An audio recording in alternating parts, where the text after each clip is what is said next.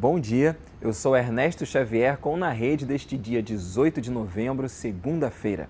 O prazo para adesão das instituições de ensino ao programa Universidade para Todos, o ProUni, vai até o dia 25 de novembro. O período para emissão de termos aditivos ao ProUni também acontece até o dia 25 desse mês.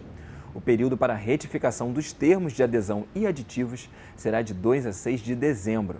Mais informações no site prouniportal.mec.gov.br.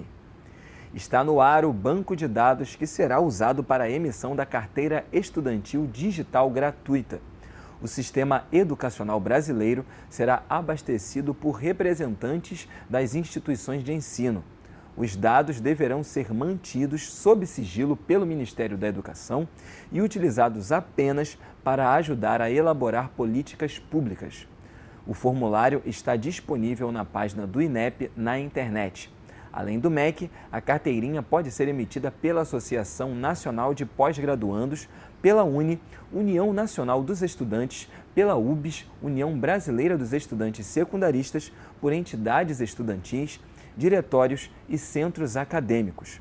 O Na Rede de hoje fica por aqui. Até a próxima.